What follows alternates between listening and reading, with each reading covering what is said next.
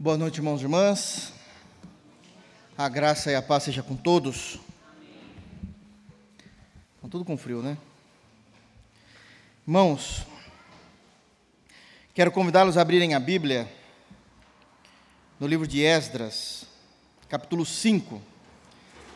Nós iremos iniciar hoje, com a graça de Deus, o capítulo 5 desse livro tão importante, marcante e que tem nos ensinado, nos trazido informações importantíssimas sobre a história do povo de Deus, do qual também nós fazemos parte, embora essa história, num primeiro momento, está ligado apenas à nação de Israel. Quando nós passamos a analisar o texto, uma vez que o texto narrativo é bíblico, é inspirado, então também é um texto autoritativo sobre a igreja de Deus do Novo Testamento.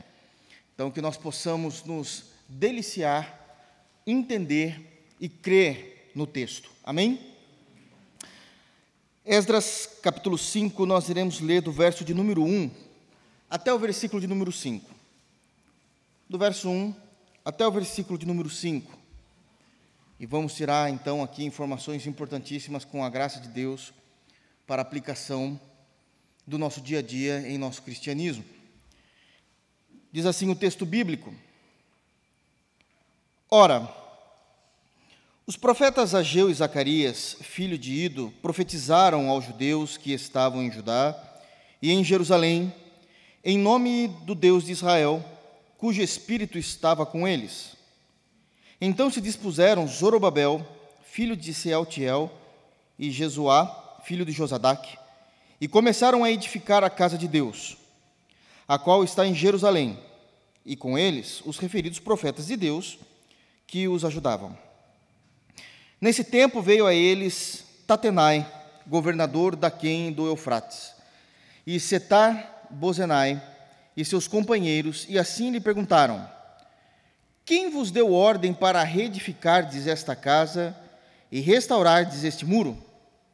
Perguntaram-lhe mais: e quais são os nomes dos homens que constroem esse edifício?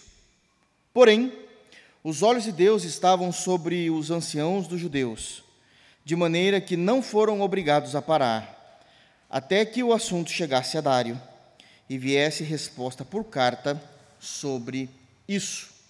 Amém. Amém, irmãos? Feche teus olhos, vamos orar.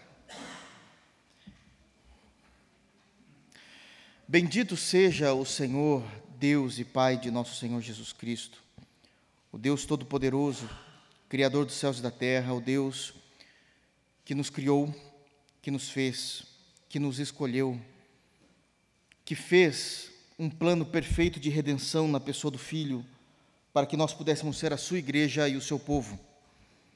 Bendito seja o Senhor Jesus, que nos salvou, que tomou o nosso lugar tomou os nossos pecados e se representou a Deus Pai como representante do povo eleito. Obrigado, Senhor, por tão grande amor. Bendito seja o Espírito Santo, que nos comunica a salvação, nos convencendo do pecado, da justiça e do juízo. Bendito seja o Espírito Santo, que tem nos mostrado a verdade de Jesus a nós, revelado a verdade de Jesus a nós. Ao Deus Trino nós lhe rendemos glória, graças, adoração e louvor nós somos a tua santa igreja. Imperfeita é verdade, imperfeita, mas que te amamos e temos buscado diariamente sermos santos e irrepreensíveis diante de ti. Nós clamamos, Pai, que o Senhor venha com poder e glória sobre esse culto, para que nós possamos aprender da tua palavra, entender da tua palavra, crer e aplicar. Que possamos, Senhor Deus, nos deliciar nos deleites do texto bíblico e vivemos para o louvor da tua glória, de tal maneira que o Deus Trino possa ser glorificado em nós. Abra os nossos entendimentos, Senhor. Usa-me como pastor local, para que o teu povo possa te compreender, possa compreender o texto e se alegrar em ti. É no santo nome de Jesus que oramos. Amém. Irmãos, Deus é soberano e nós temos pregado então a respeito no livro de Esdras e entendido várias verdades. Eu já disse aqui algumas vezes e repito que existe uma diferença grandiosa entre pregarmos e expormos textos das Escrituras Sagradas que são textos proféticos, ou nas cartas, seja de Paulo ou de outro apóstolo, seja de João, de Pedro ou do pastor Tiago. Pregamos nos evangelhos, como temos pregado aos domingos no Evangelho segundo Mateus. Quando nós olhamos para um livro histórico, nós sabemos que a narrativa histórica ela tem como ideal, como objetivo para o povo de Deus, narrar primeiramente a nossa história para que nós possamos conhecer qual foi a trajetória do povo de Deus dentro do período específico, da narrativa específica, da política específica daquela época e quais são as pontuações necessárias que o povo de Deus deve entender dentro desses fatos históricos, compreender e tirar lições claras desses pontos históricos e aplicar isso no nosso dia a dia. Eu disse isso no início. Embora seja um texto histórico, ele é um texto bíblico e isso já é o suficiente para ele ser um texto que tenha autoridade, um texto autoritativo sobre a igreja, por isso ele deve ser lido, pregado, ensinado, crido e aplicado. E é exatamente isso que nós temos feito aqui. O capítulo 5 ele vai demarcar um novo período da história de Israel. É verdade que ainda estamos falando sobre o período em que o povo de Deus saiu do exílio babilônico após os 70 anos, ficaram mais ao todo cerca de 90 a 92 anos para retornarem para Israel, depois ainda da liberação do mandato do rei Ciro.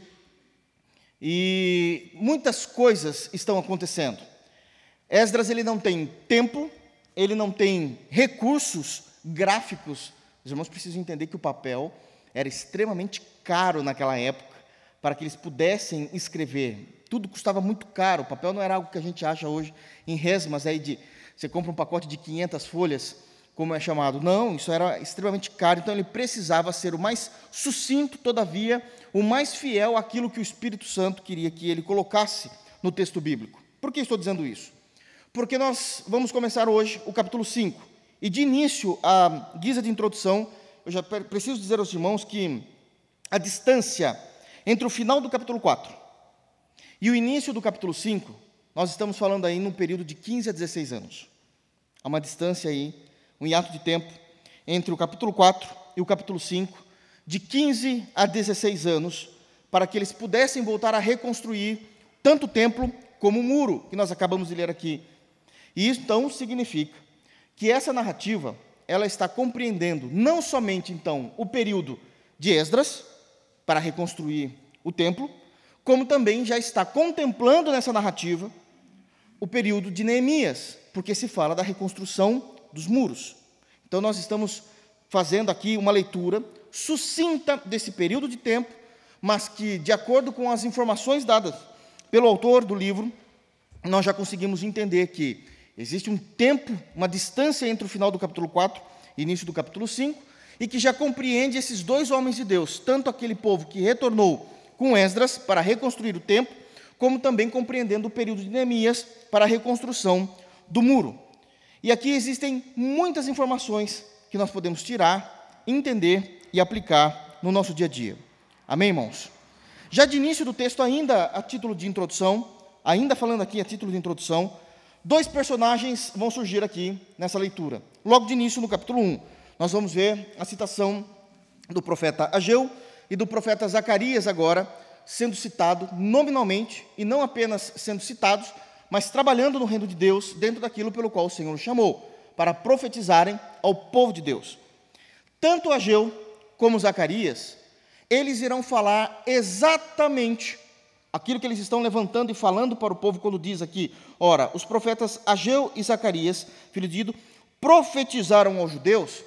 Aqui essa profecia é literalmente a mesma profecia que está no livro do profeta Ageu e a mesma profecia que está no livro do profeta Zacarias, ambos os livros, pela graça de Deus, já expostos aqui na nossa comunidade, na nossa igreja.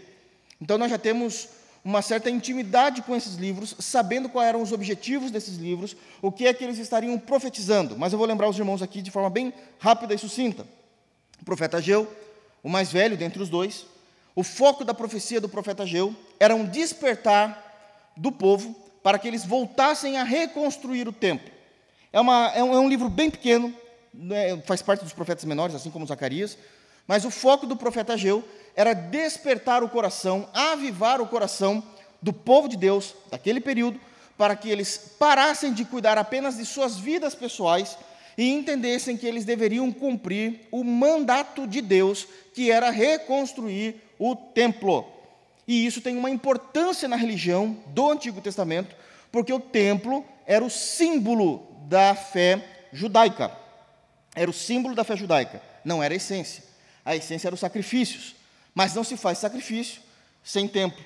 Então isso era importantíssimo que eles voltassem à obra. A obra estava parada, não era nem pela metade ainda, estava bem no início, mas eles precisavam voltar a reconstruir o templo. Nesse interim, Deus também levanta um outro profeta, Zacarias, mais jovem, quando falado em relação ao profeta Ageu, e Zacarias ele também vai falar da reconstrução do templo. Na sua, na sua carta, na sua carta não, no seu livro. Todavia, o foco do profeta Zacarias não era necessariamente focar no templo, mas na motivação do porquê reconstruir o templo. Uma coisa é Deus levantar um profeta dizendo: trabalhem, levantem essa minha casa. Outra coisa é Deus levantar um outro profeta e dizer: por que vocês devem levantar essa casa? E vai começar a explicar através de dois pontos de destaque que estão lá no livro do profeta Zacarias, que ele vai tratar sobre a soberania divina e a responsabilidade humana, onde uma parte do livro do profeta Zacarias é uma profecia, de fato, e uma outra parte, principalmente a primeira parte ali da escrita do livro do profeta Zacarias, nós teremos oito visões específicas que Deus dará ao povo, sempre trabalhando com a soberania de Deus, e entendemos aqui a soberania de Deus no contexto geral do livro do profeta Zacarias, como o que é que Deus vai fazer na história a partir daquela geração, que é exatamente essa geração que nós estamos pregando hoje aqui. Então, o que é que era para ser esperado a partir dessa geração? Essa geração é uma geração extremamente importante, os que voltaram do cativeiro. Por quê, irmãos? Porque está acabando o período do Antigo Testamento. Não há mais história a ser esperado no Antigo Testamento. Só está faltando se cumprir uma coisa: o Messias nascer. O Messias se revelar em carne. Então o tempo está curto. Então Deus chama esses dois profetas e começam a profetizar, e como nós já expomos aqui, os irmãos já têm uma certa similaridade, já têm uma certa intimidade com esses dois profetas. Amém? Então, 16 anos de distância, do capítulo 4 para o capítulo 5. Muda-se toda a temática, porque Deus vai colocar dois personagens aqui na literatura do, do livro.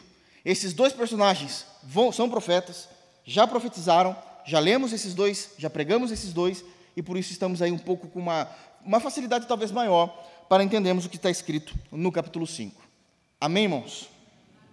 Bom, mas qual é a situação do capítulo 5 em si? Isso é importante. As obras da reconstrução do templo estão paradas. Vocês se lembram disso? Que nós pregamos no capítulo 4? A obra foi embargada. Adversários se levantaram durante todo o capítulo 4 e o capítulo 4 nos ensinou, com grande influência e minuciosidade de detalhes, de como é que o crente, em sabedoria, deve enfrentar as adversidades, os opositores do nosso dia a dia.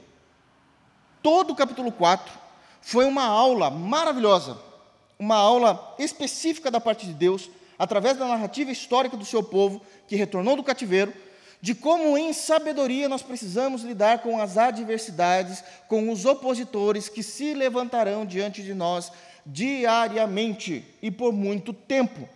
Nós falamos que os opositores existem e que eles são maus, que as oposições são duradouras, e nós terminamos o capítulo 4 trazendo uma lição que dói bastante. Uma lição que dói bastante, mas que é real.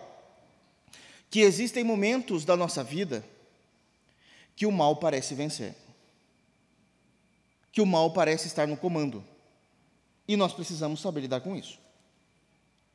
Porque foi embargada a obra, mesmo a mando de Deus, mesmo existindo um tratado, um decreto de Ciro, e o povo de Deus não pôde continuar a sua obra para que eles pudessem cultuar a Deus com a dignidade, com a honra que Deus deveria ser cultuado.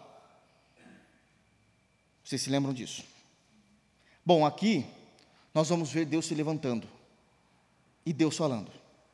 E Deus muda a história. todas as vezes que Deus fala, Deus muda a história, seja do indivíduo, do seu povo ou de uma nação. Se Deus falou, aquilo que Deus falou vira lei. Aquilo que Deus falou vira lei. E é por isso que nós precisamos então estar atentos para as informações do capítulo 5. Amém? Dito isso, quero chamar os irmãos novamente a lerem comigo o versículo de número 1 apenas. Olha o que é dito. Esdras, capítulo 5, capítulo 1. Vou pedir para que os irmãos mantenham as suas Bíblias abertas para que possam acompanhar a exposição do texto bíblico. Diz assim: Ora, os profetas Ageu e Zacarias, filho de Ido, profetizaram aos judeus que estavam em Judá e em Jerusalém, em nome do Deus Israel, cujo espírito estava com eles. Eu já quero destacar de início uma primeira lição que nós temos no texto. Já de início eu já quero destacar aqui uma primeira verdade que nós temos aqui no texto. Sempre haverá da parte de Deus uma palavra para os nossos corações. Sempre haverá da parte de Deus uma palavra para os nossos corações. Os irmãos se lembram do que eu acabei de dizer aqui. Os irmãos se lembram. O capítulo 4 encerra de uma forma terrível, parecendo que o mal venceu. Que quem está na liderança da história é o inimigo, são os opositores, é o mal, a tribulação, a angústia, a proibição. Literalmente, aqui no texto do capítulo 4, a perseguição. E a impressão que nós temos que, de fato, Existem momentos que nós estamos debaixo, ainda que debaixo da liderança de Deus, mas ao comando do mal. E isso é terrível para o coração do crente. Todo crente sabe que Deus é o Deus da história. Nós não duvidamos disso. Mas isso não significa que vão existir momentos em que notoriamente o mal vai vencer. Pelo menos na nossa vida, na, na forma como nós pensamos. Mas eu quero dizer que isso é um erro. O nosso coração vai fazer com que a gente venha pensar dessa forma. Mas não é isso que acontece. Quando isso aconteceu, a obra foi embargada por 16 anos. Deus está vendo isso acontecer.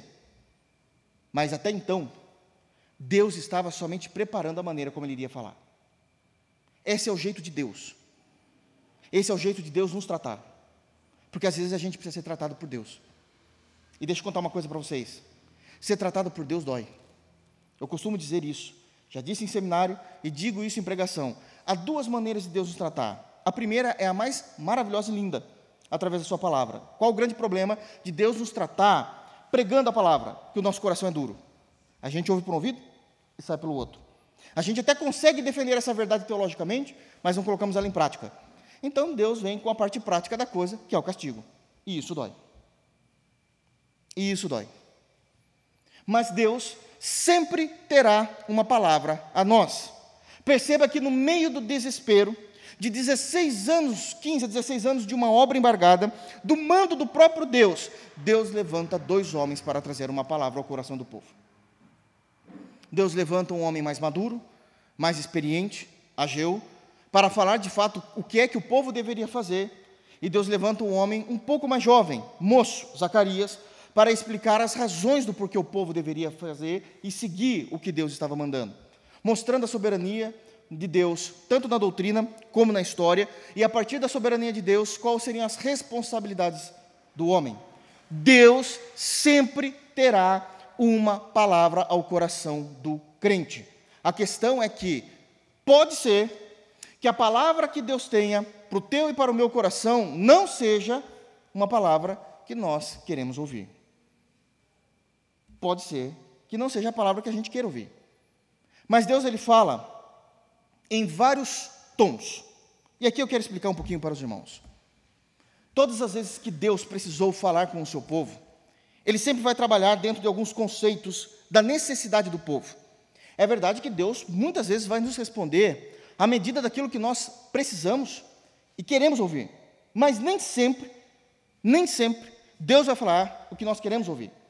Mas quando Deus fala, nós temos algumas características da fala de Deus.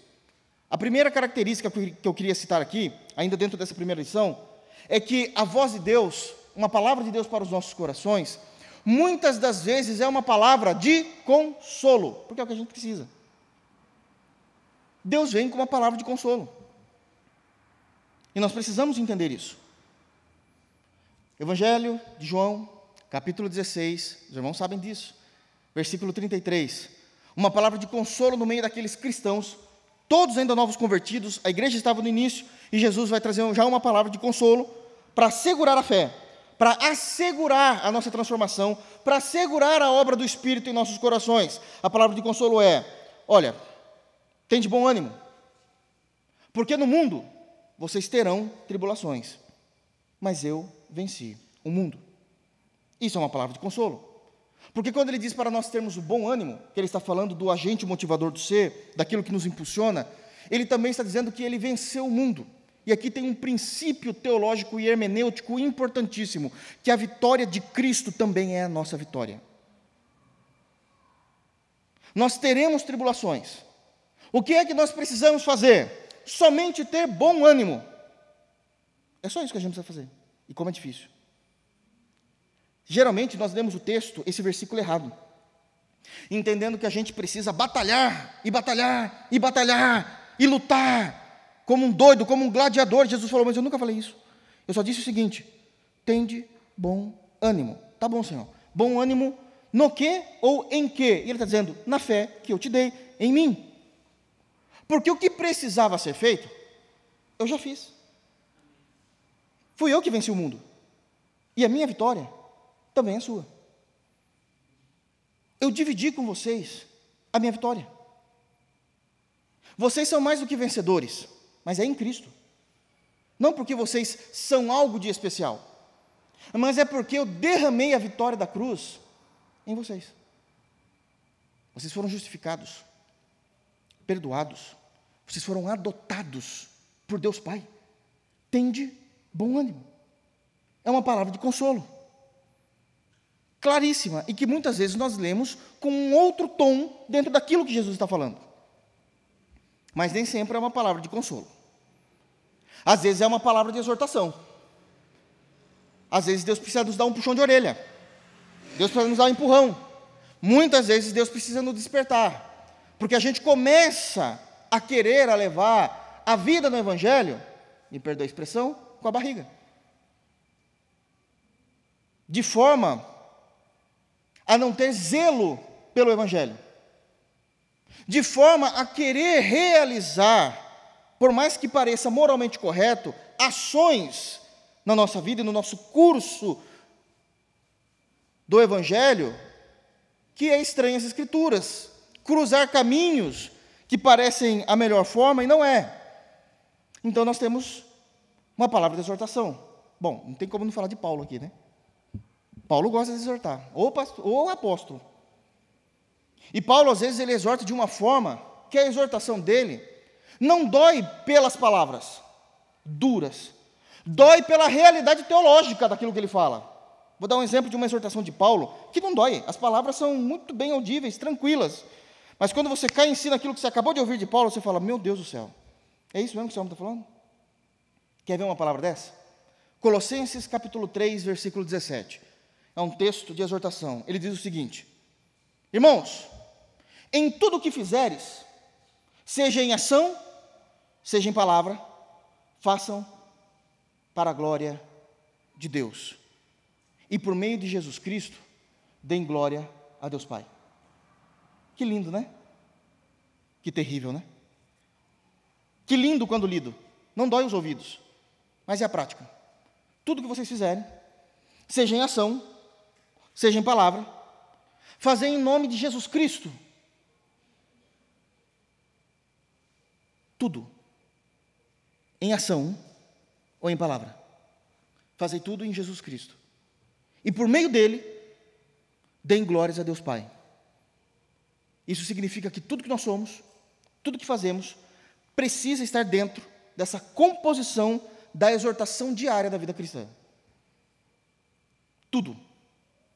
Então, tudo que eu vou fazer, tudo que eu vou decidir, tudo que eu vou falar, tudo que eu vou conversar, tudo que eu vou pensar, eu preciso passar pelo crivo. O que eu vou falar, eu posso fazer isso em nome de Jesus? na autoridade do nome de Jesus, na tranquilidade que eu tenho, na segurança que eu tenho do nome de Jesus, e depois eu fizer, isso vai trazer glória a Deus Pai. Olha como é difícil. Mas existem algumas exortações que são mais rápidas e mais duras. Essa ainda é simples. Mas Deus às vezes nos exorta de forma mais difícil e mais dura. Êxodo 14, versículo 15. Eles estão diante do Mar Vermelho. O povo reclamando, reclamando para Moisés. Ah, se a gente fosse morrer aqui, por que Deus não fez a gente morrer no Egito?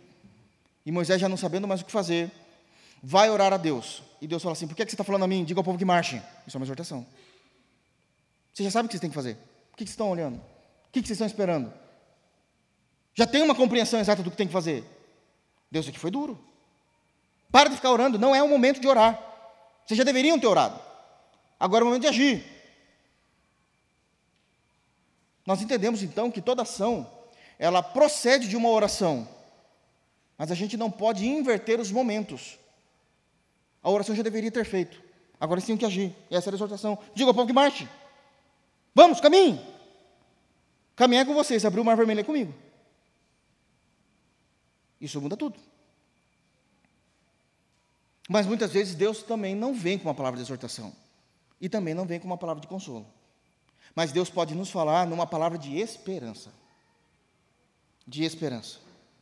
E deixa eu falar uma coisa, eu sei que muitas vezes nós podemos dizer assim: olha, entre uma palavra de consolo, porque eu estou quebrado, uma palavra de exortação, porque talvez eu, eu preciso de um avivamento, e uma palavra de esperança, é óbvio que eu prefiro de uma palavra de esperança. Mas deixa eu falar uma coisa para os irmãos.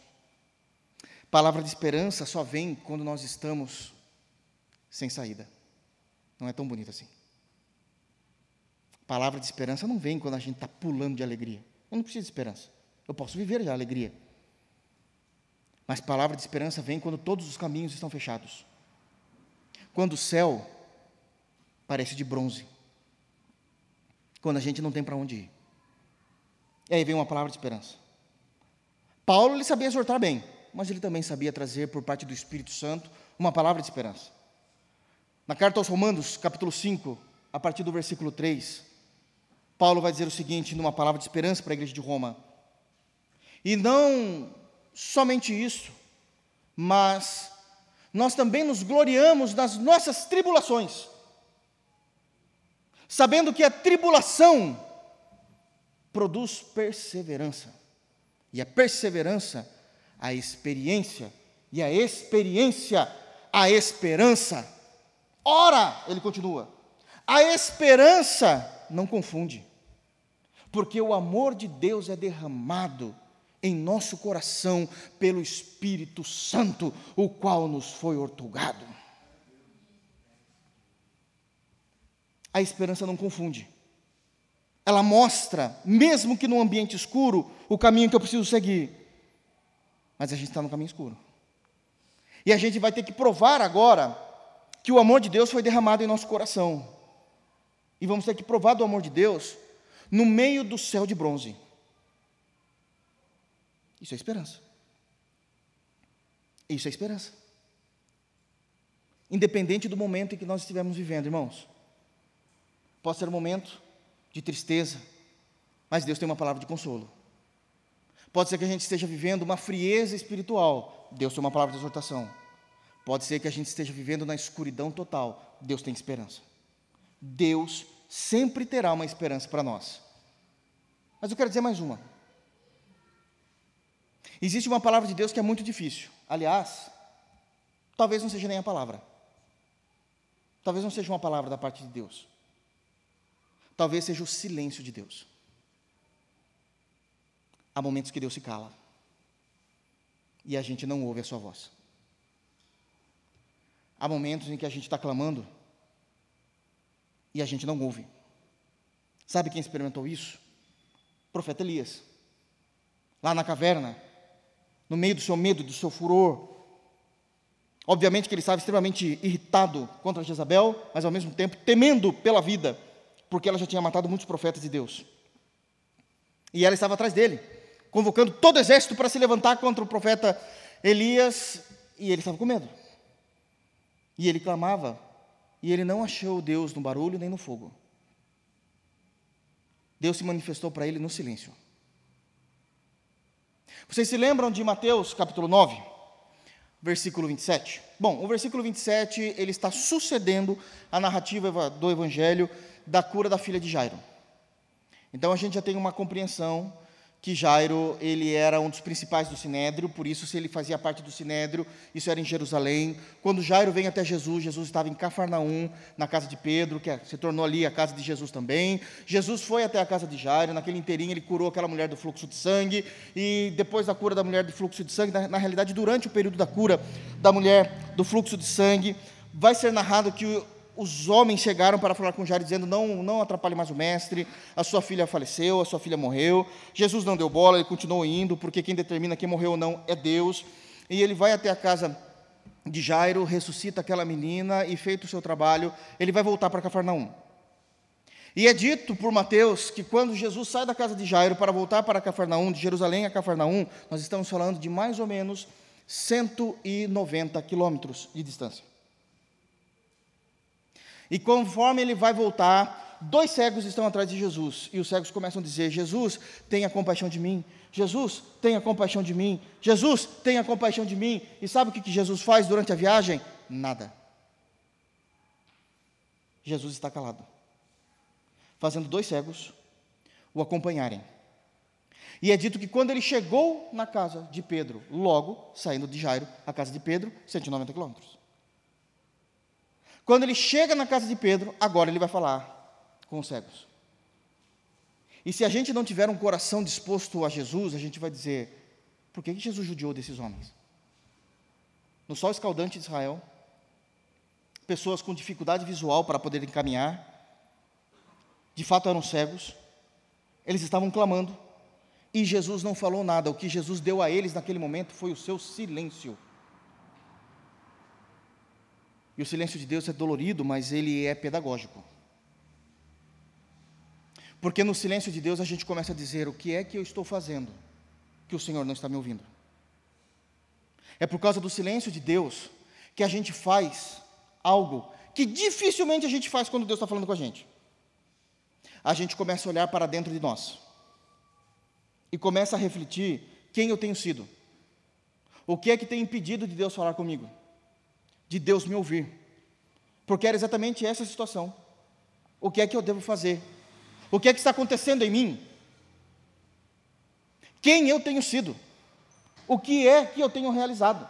Quem eu sou verdadeiramente diante de Deus? Porque eu tenho clamado, e eu ouvi dizer, imagina os cegos dizendo isso, eu ouvi dizer, porque eu não vejo, mas eu ouvi dizer que todos aqueles que se aproximaram de Jesus foram curados. Jesus acabou de ressuscitar a filha de Jairo. Mas ele não está falando nem graça e paz para mim. O que é que eu fiz? Quem eu tenho sido? O que eu tenho cometido? E a gente começa a olhar para dentro de nós, a procura de respostas, se existe de fato algum caminho mau, algum caminho ruim, que me separa de Deus, porque o profeta Isaías diz isso, no, no capítulo 59, que os nossos pecados me separam de Deus. E o que é que eu tenho feito? E a gente começa a pensar isso. E não apenas isso, o que é que eu devo fazer então? Porque Deus não está respondendo. E só Deus sabe como eu prego hoje aqui. O que é que está acontecendo que Deus não está me respondendo? E esses cegos nos ensinam algumas informações. A primeira, para frente eu devo andar. Porque é isso que eles fizeram por 190 quilômetros. Eu preciso continuar caminhando. O cego nos ensina que a gente precisa continuar clamando. Porque foram 190 quilômetros dizendo: Jesus, tenha compaixão de mim. Tenha compaixão de mim. Os cegos nos ensinam que nós precisamos continuar crendo. Porque se eles não crescem mais em Jesus, eles tinham parado nos dez primeiros quilômetros. 10 quilômetros. Faço, falo isso com, com, com, muito, muito, com muita delicadeza. Mas 10 quilômetros para um cego é 100 quilômetros. Pela dificuldade. Da estrada cheia de pedras, de Jerusalém até Cafarnaum. Mas eles ensinam que para frente nós devemos caminhar, nós devemos continuar clamando e nós devemos continuar confiando que é por isso que eles foram atrás de Jesus durante todo esse período. Todo esse trajeto. E é quando Deus não está falando com nós, é que Ele está nos moldando. Na verdade, Ele está nos quebrando para fazer um vaso novo. O silêncio de Deus é poderoso em fazer isso fazer um vaso novo. E isso dói. Porque na casa do oleiro a gente é quebrado. Mas depois Deus vai restaurando e fazendo de nós uma pessoa mais semelhante com Jesus. E isso muda a nossa história. Deus é um Deus que fala. Sempre haverá uma palavra de Deus para nós.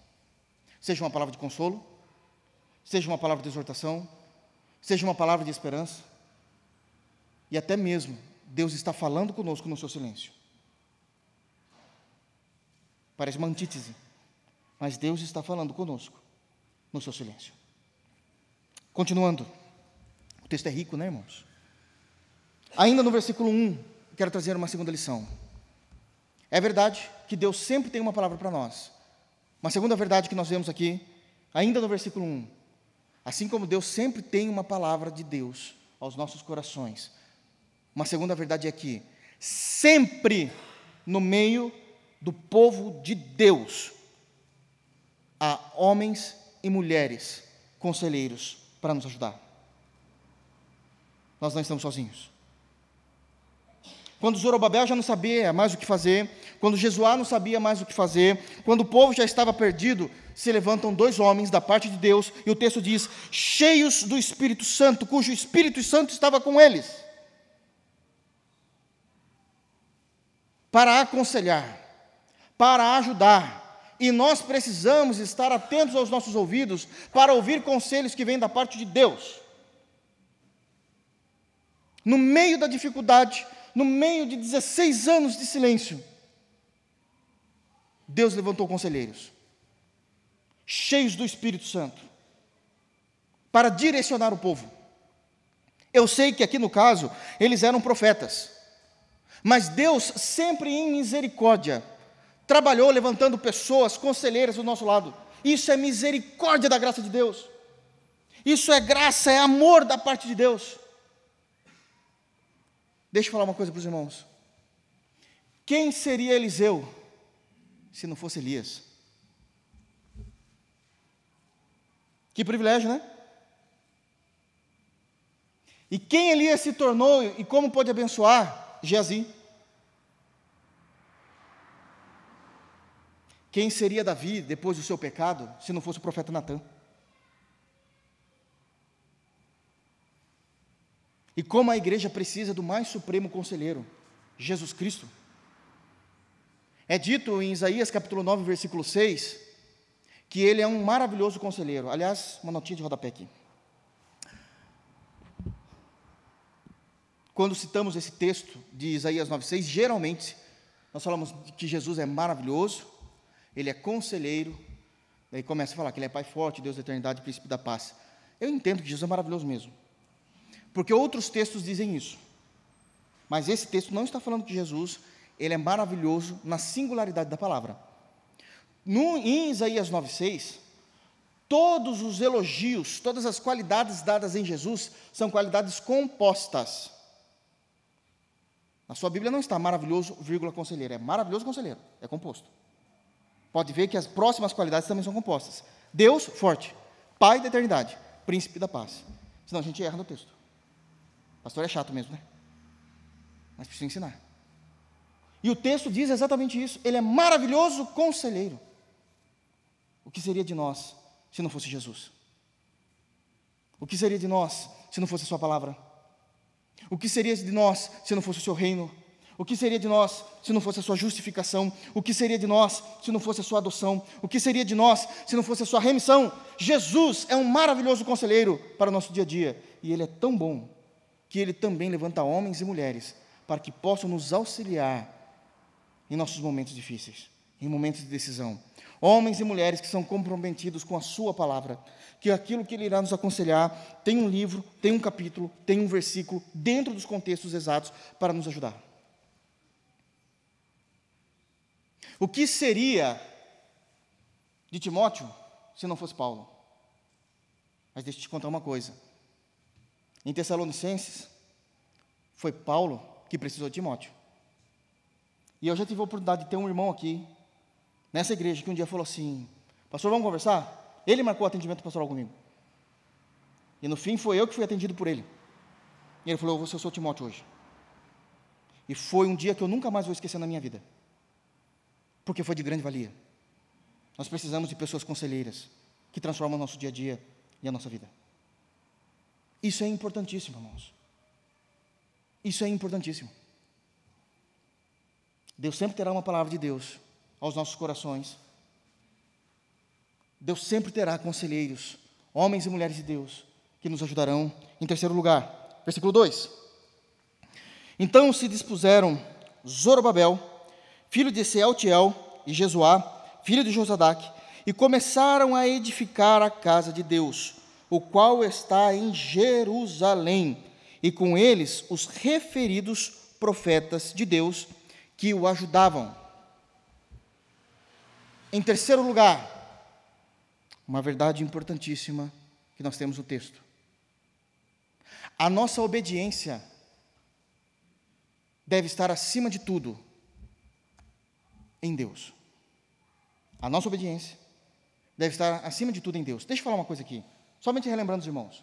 No capítulo 1, se os irmãos puderem, não precisam ler não, somente lembrando, no capítulo 1, no versículo 5, é dito que depois, depois, logo após, em seguida, ao decreto do rei Ciro, lendo o decreto que eles estavam livres, podendo voltar para Jerusalém, é dito que todos os homens, cabeça de tribo, cabeça de família, assim também como os sacerdotes, os levitas, ouvindo isso, agiram.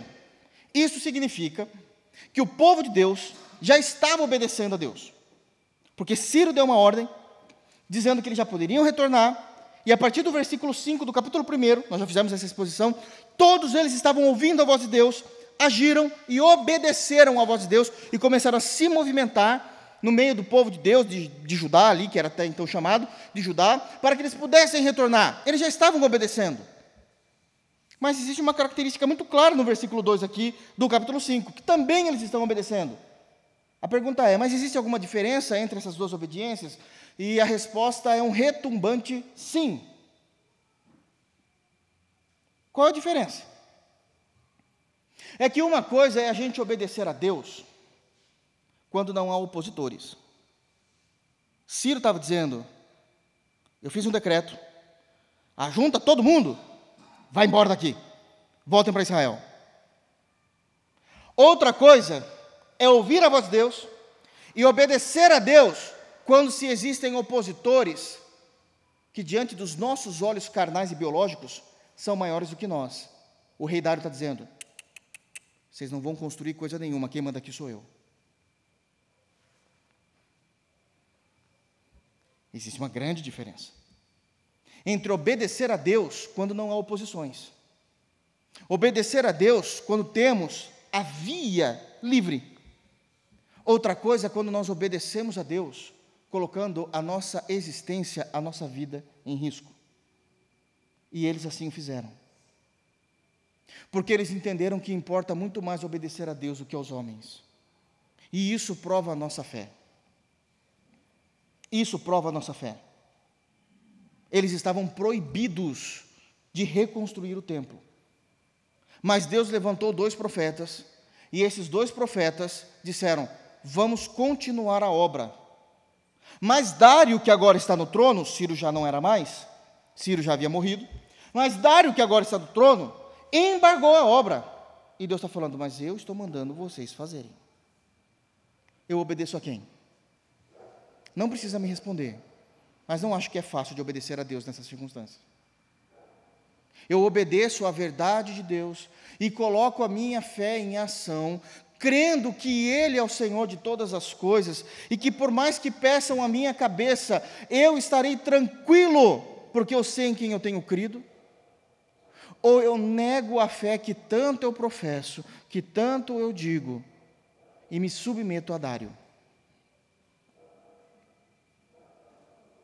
É, esse é um ponto a se pensar. Os apóstolos também estiveram nessa mesma situação. E igualmente ao povo de Deus, do Antigo Testamento, os apóstolos, os doze, entenderam que eles também deveriam ouvir a Jesus. Em Atos capítulo 5, é dito que, após a, a, narrativa de Ananias e Safira, é dito que eles saíram para pregar o Evangelho. É Atos, né? Então saíram para pregar o Evangelho, estavam eles ainda todos reunidos, a diáspora ainda não tinha acontecido, e enquanto eles estavam pregando o Evangelho, chegaram os principais dos, dos sacerdotes, e juntamente o sumo sacerdote, e no meio do sermão, enquanto eles evangelizavam, operavam maravilhas, operavam milagres, o sumo sacerdote disse: Vocês não devem fazer mais isso. Bom, a gente precisa, então vai todo mundo para a cadeia. E foram todo mundo para a cadeia.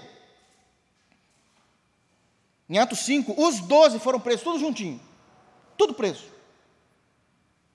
Tudo junto.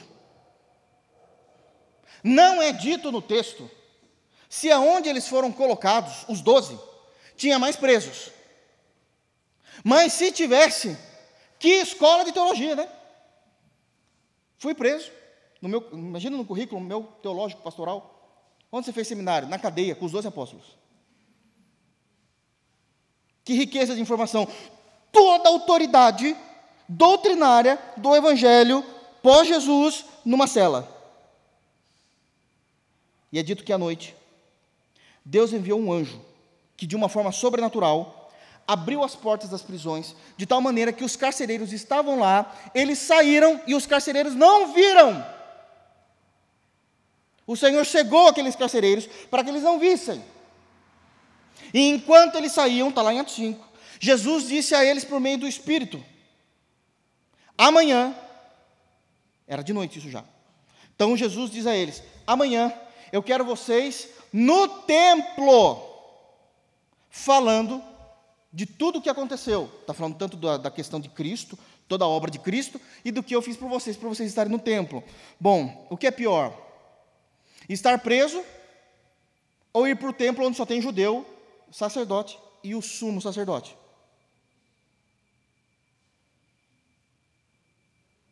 É que a gente não pensa nisso, a gente acha que eles estão indo para a igreja cristã. Vou ver lá, chegando um pouquinho mais cedo, vou ver o grupo de louvor ensaiando ainda. Não, irmãos, eles estão indo para o templo judaico. Para esse templo que eles estão levantando. Aqui já era o templo de Herodes. Herodes já tinha dado uma mexida melhor aqui já no, no, no templo. Mas Jesus está mandando eles para a cova dos leões. Para a cova dos leões. Que interessante, né? E sabe o que aconteceu? É dito lá em Atos 5 que ao primeiro raio de sol, os doze já estavam no templo pregando o evangelho. Nesse interim, o sumo sacerdote está levantando da caminha. E ele se levanta, se arruma para fazer o seu trabalho diário. Só que tem uma coisa: ao invés do sumo sacerdote ir para o templo, que é o lugar dele, ele foi para o sinédrio. Sim, eu entendo que o sumo sacerdote tinha uma posição no sinédrio, mas a função principal de um sacerdote não é sinédrio. No Antigo Testamento não existia sinédrio. Isso é coisa do período dos 400 anos de silêncio. A função principal do sumo sacerdote é estar no templo. Mas ele não foi para o templo. Ele foi para o sinédrio. Para você já ver a corrupção e o não entendimento do cargo pastoral. Do cargo, por exemplo, do sumo sacerdote naquele período. E quando ele chega no sinédrio, ele já diz para os sacerdotes, o sumo sacerdote dizendo aos sacerdotes, por favor, então tinha sacerdote lá também, que era para estar lá no templo. Vá até a prisão e traga os doze aqui para a gente executar eles. A gente julgá-los, executá-los, e um capial desce lá. Naquele lugar escuro, mofado, úmido. E sabe o que ele vai encontrar lá? Os carcereiros, de guarda, em prontidão. E eles vão falar: Olha, você pode abrir aí e tirar os doze? E quando se abrem as portas, eles não veem ninguém. E aí eles olham: tá, como é que foge de um lugar que só tem pedra? Não foge. E ele volta rapidamente, esse sacerdote, vai avisar o sumo sacerdote, dizendo: Olha, uh, os doze não estão lá, sabe-se lá o que aconteceu. Os, os, os carcereiros estão dizendo que não aconteceu nada à noite. Não houve absolutamente nada. E Atos 5 vai dizer que o sumo sacerdote ele ficou, de alguma forma, perplexo. Como é que se foge de uma prisão dessa? Ainda mais, ainda mais 12 pessoas que não representam um perigo de morte para ninguém. Eles são presos por causa da palavra, não porque são criminosos. Como é que eles conseguiram? Enquanto ele estava ainda perplexo, chega alguém e diz assim: é, é, Senhor, com licença. Os homens que o senhor prendeu ontem à noite já estão lá no templo, já pregando. E eles vão até eles atrás do templo. E quando eles chegam até lá, eles dão de cara, principalmente com Pedro, tomando a frente dos doze apóstolos, pregando o evangelho e liderando aquele trabalho de evangelismo. E ele interrompe a fala de Pedro e diz: A gente já não disse para vocês não mais pregarem sobre este nome e que vocês estão causando confusão em Jerusalém com esta nova doutrina?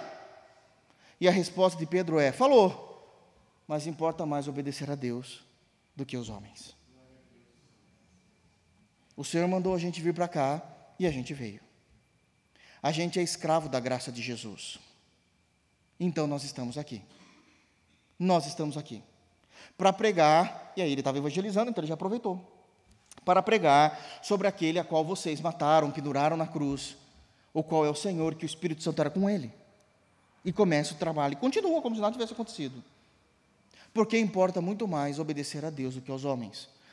O cristão não são cidadãos que gostam de subverter a nação e a política.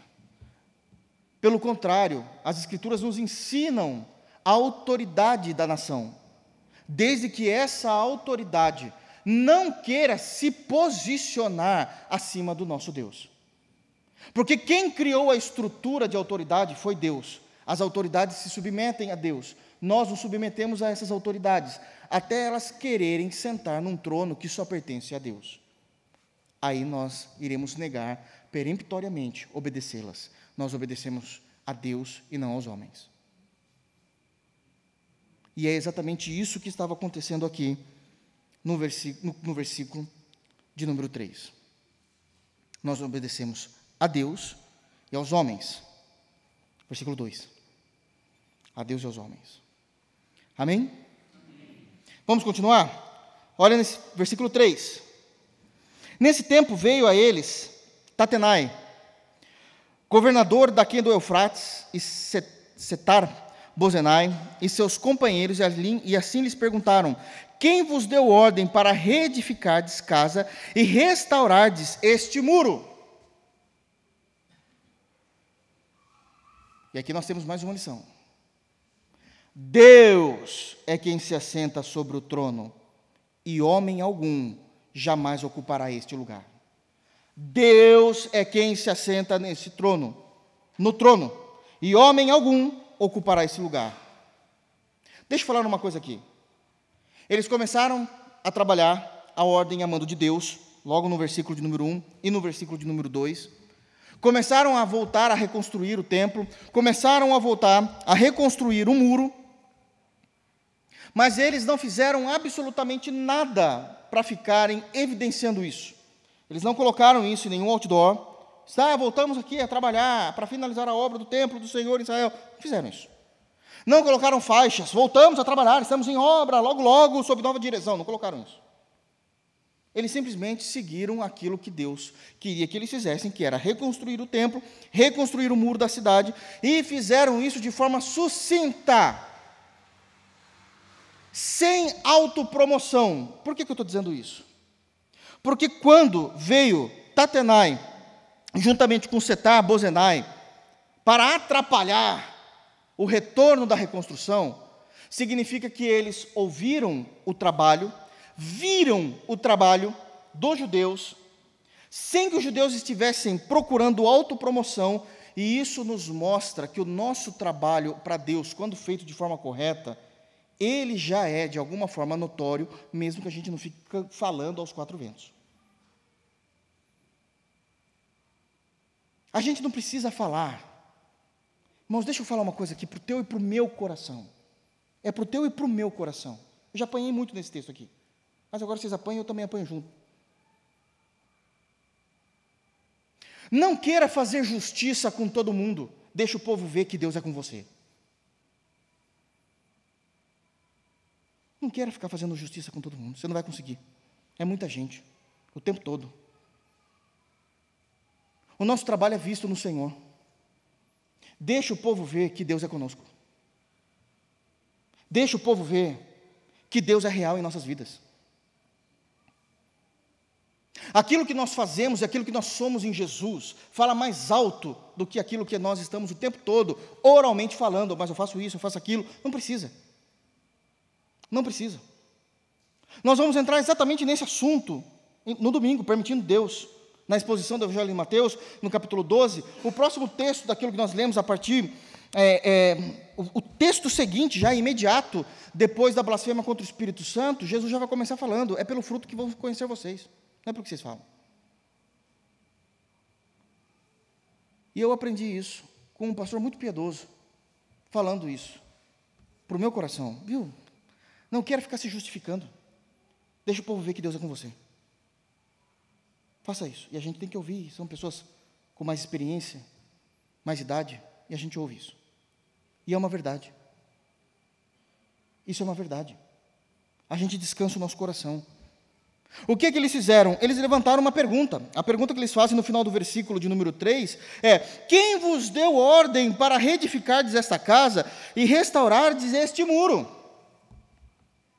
E aqui a gente também precisa de discernimento espiritual e sabedoria para entender essas perguntas, porque todas as vezes que existem questionamentos, elas têm, ela, todo questionamento, todo questionamento, sempre vai seguir por uma dessas três vertentes.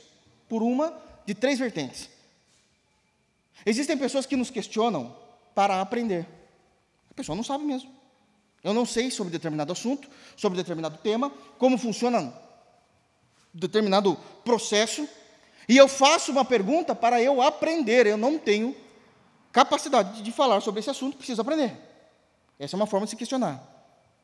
Uma segunda forma, uma segunda vertente que se existe do questionamento não é para aprender. Eu posso já saber sobre o assunto, mas eu preciso entender o porquê de tal situação, de tal processo, de tal instauração de algo naquele momento. Eu sei o que é, mas eu não sei o porquê. Então existem perguntas que a vertente é para entender o momento, entender a situação, entender a realização de algo. Mas a terceira vertente é a pior de todas. Os questionamentos são feitos para contrariar. E era exatamente o que estava acontecendo aqui.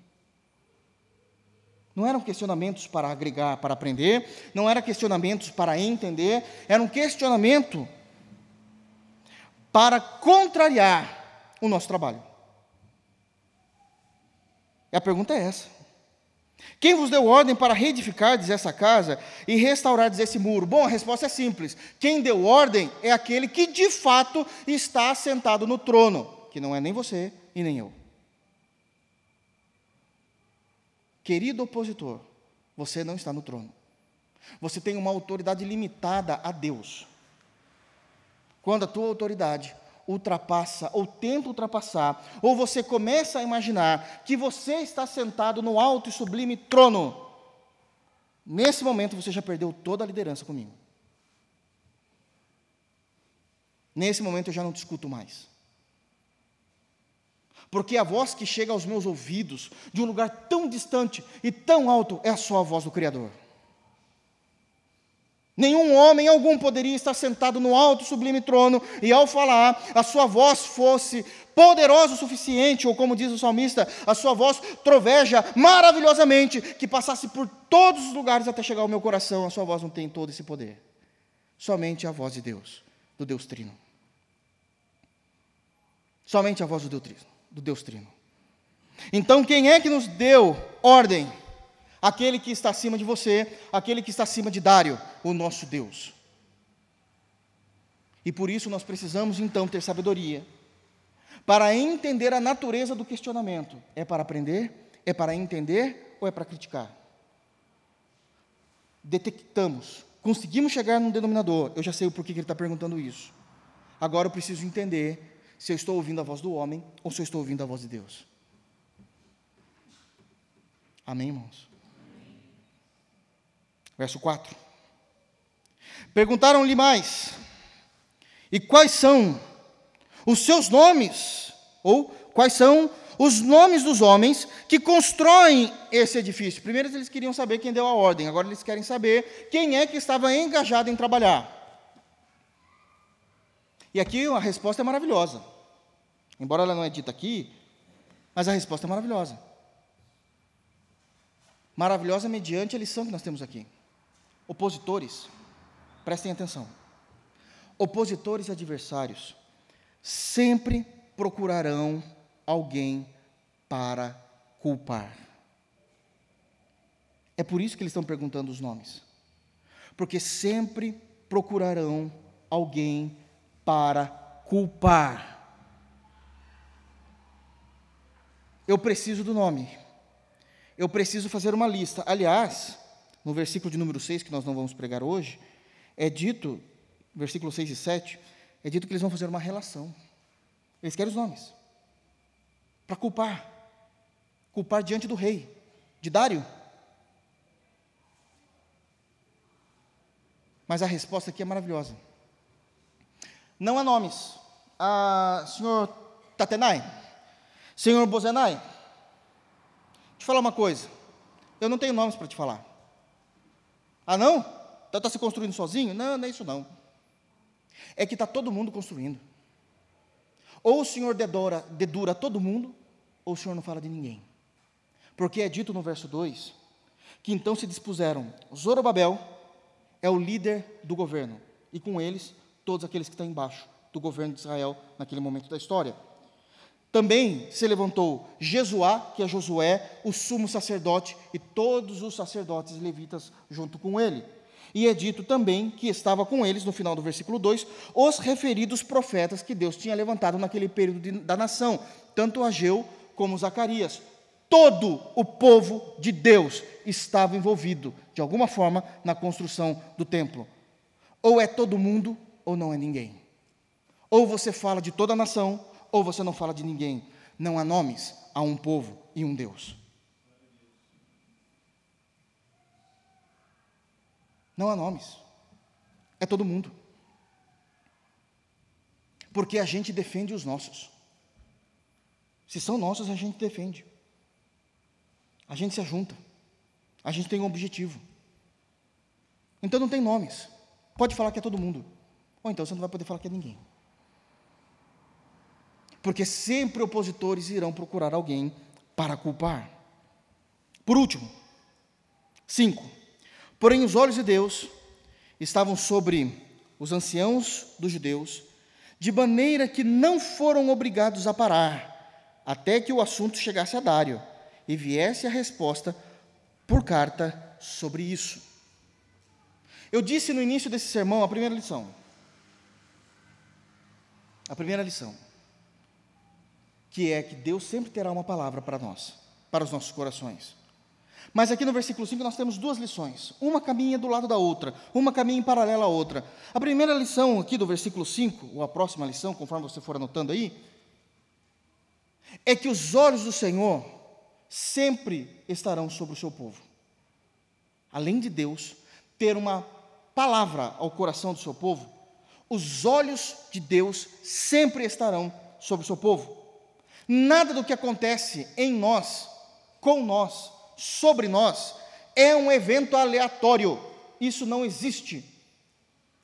Deus sempre estará com os seus olhos sobre nós. Eu queria que os irmãos abrissem, por favor, na carta de 1 de Pedro, capítulo 3, versículo 12. Olha como o Novo Testamento usa dessa informação e nos fala dessa informação. É a mesma coisa que está falando do versículo de número 5 do capítulo 5 de Esdras. Pedro vai usar dessa mesma informação. Só que agora, explicando isso à igreja cristã, em 1 de Pedro, capítulo 3, versículo 12, diz: Porque os olhos do Senhor repousam sobre os justos, e os seus ouvidos estão abertos às suas súplicas, mas o rosto do Senhor está contra aqueles que praticam males.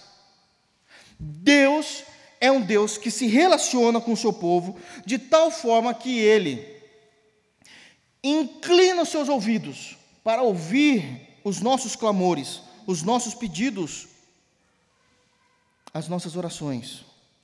Da mesma forma como é um Senhor que tem acompanhado diariamente a nossa vida, quer na alegria, quer na tristeza. Deus não tinha abandonado o seu povo, Deus estava com Israel, esses 15 ou 16 anos ininterruptos do embargo da obra. Deus era com eles, os olhos de Deus estavam sobre eles. E se Deus não tinha feito nada até então, é porque Deus os estava moldando, mas os olhos de Deus estavam sobre eles. Os olhos de Deus estão sobre nós. E precisamos labutar para que possamos agradar a Deus naquilo que Ele vê em nós.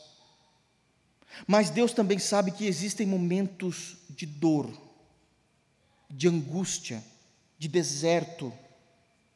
E Deus, de alguma forma, está nos moldando. Eu gosto muito da vida do profeta Elias, porque é um homem que é um exemplo para mim. Mas eu não me esqueço que Elias só se tornou quem foi por causa da maneira como Deus o tratou. Depois desse medo, depois ele está escondido, Deus chega para Elias e fala: Elias, cinge os teus lombos, porque longa é a tua jornada. E ele vai, e Deus o sustenta, colocando dois recursos, um espiritual e um natural, para que ele pudesse voltar ativa, voltar à sua compensação racional, sua compensação emocional, e entender que ele deveria continuar trabalhando no ministério que Deus lhe tinha dado, que era o ministério profético. A compensação natural é que Deus o colocou do lado de um riacho, de um ribeiro, onde ele poderia ser sustentado pela água natural daquele ribeiro. Mas o recurso espiritual é que Deus mandava carne para Elias através de corvos, que gostam de carne. E eles não comiam a carne, entregavam para Elias. É dito que, por causa do período de seca e estiagem, aquele riacho se secou. Bom, foi tratado por Deus, recursos naturais, recursos espirituais, e agora? Daí Deus fala: ainda tem mais um pouquinho. Você vai para Sarepta. Sarepta no hebraico é fornalha. Agora você vai para a fornalha minha, para que eu possa te forjar. Como isso dói, irmãos. Como isso dói. Mas nós saímos lá mais parecidos com Jesus. Os olhos do Senhor estão sobre nós. Eu sei que Deus vai usar de, porque Ele usa, de recursos sobrenaturais para nos ajudar, de recursos naturais. Pode ser que a água seque, e pode ser que Ele diga ainda: Eu preciso passar você em Sarepta. Mas nós iremos sair mais parecidos com Jesus. Deus devolverá aos nossos, aos nossos lábios um sorriso e um cântico ao Deus da nossa salvação. Ao Deus da nossa salvação. Por último lugar, voltando, no versículo de número 5 de Esdras. Não apenas os olhos de Deus estão sobre nós, mas se Deus falou que era para eles construírem o templo, reconstruírem, voltar, depois de 16 anos, a reconstrução por causa do embargo, e Deus sempre tem uma palavra para nós, Deus sempre tem os seus olhos voltados a nós, em último lugar, no dia de hoje. Deus é aquele que efetua em nós tanto o querer como o efetuar. Olha o que o texto está dizendo de novo, irmãos. Eu preciso que os irmãos leiam o versículo 5. Porque os olhos de Deus estavam sobre os anciãos dos judeus, de maneira que não foram obrigados a parar até que o assunto chegasse a Dário e viesse resposta por carta sobre isso. Um spoiler: Dário vai liberar.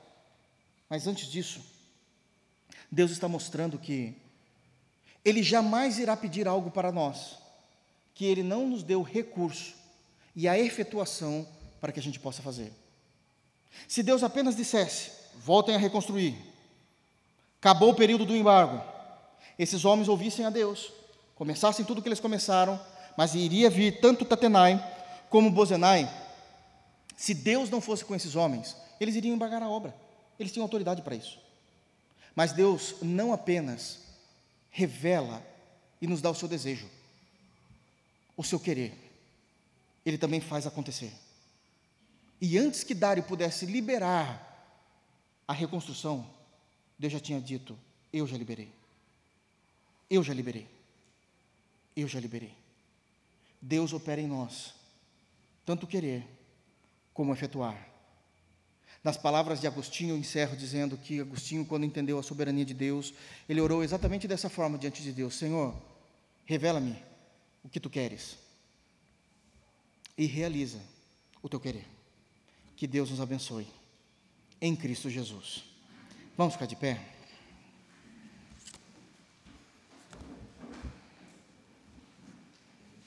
Feche teus olhos, para que possamos orar ao Senhor e nos despedir em paz.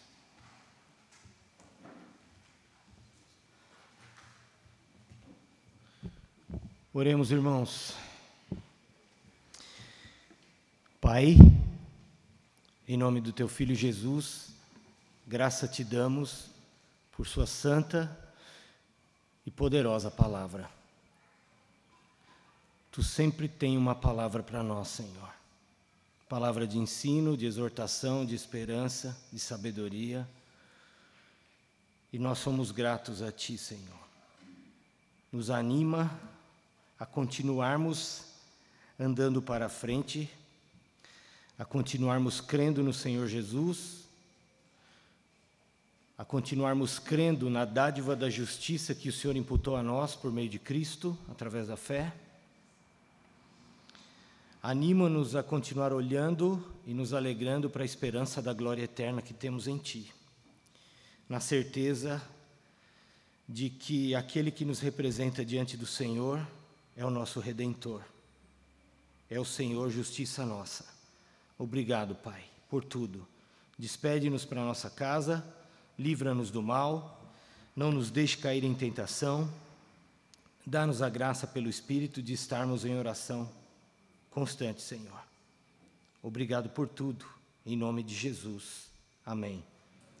Que a graça de nosso Senhor Jesus Cristo, o amor de Deus, a comunhão do Espírito Santo esteja sobre todos nós, hoje e para sempre. Amém. Vão na graça e na paz do Senhor Jesus.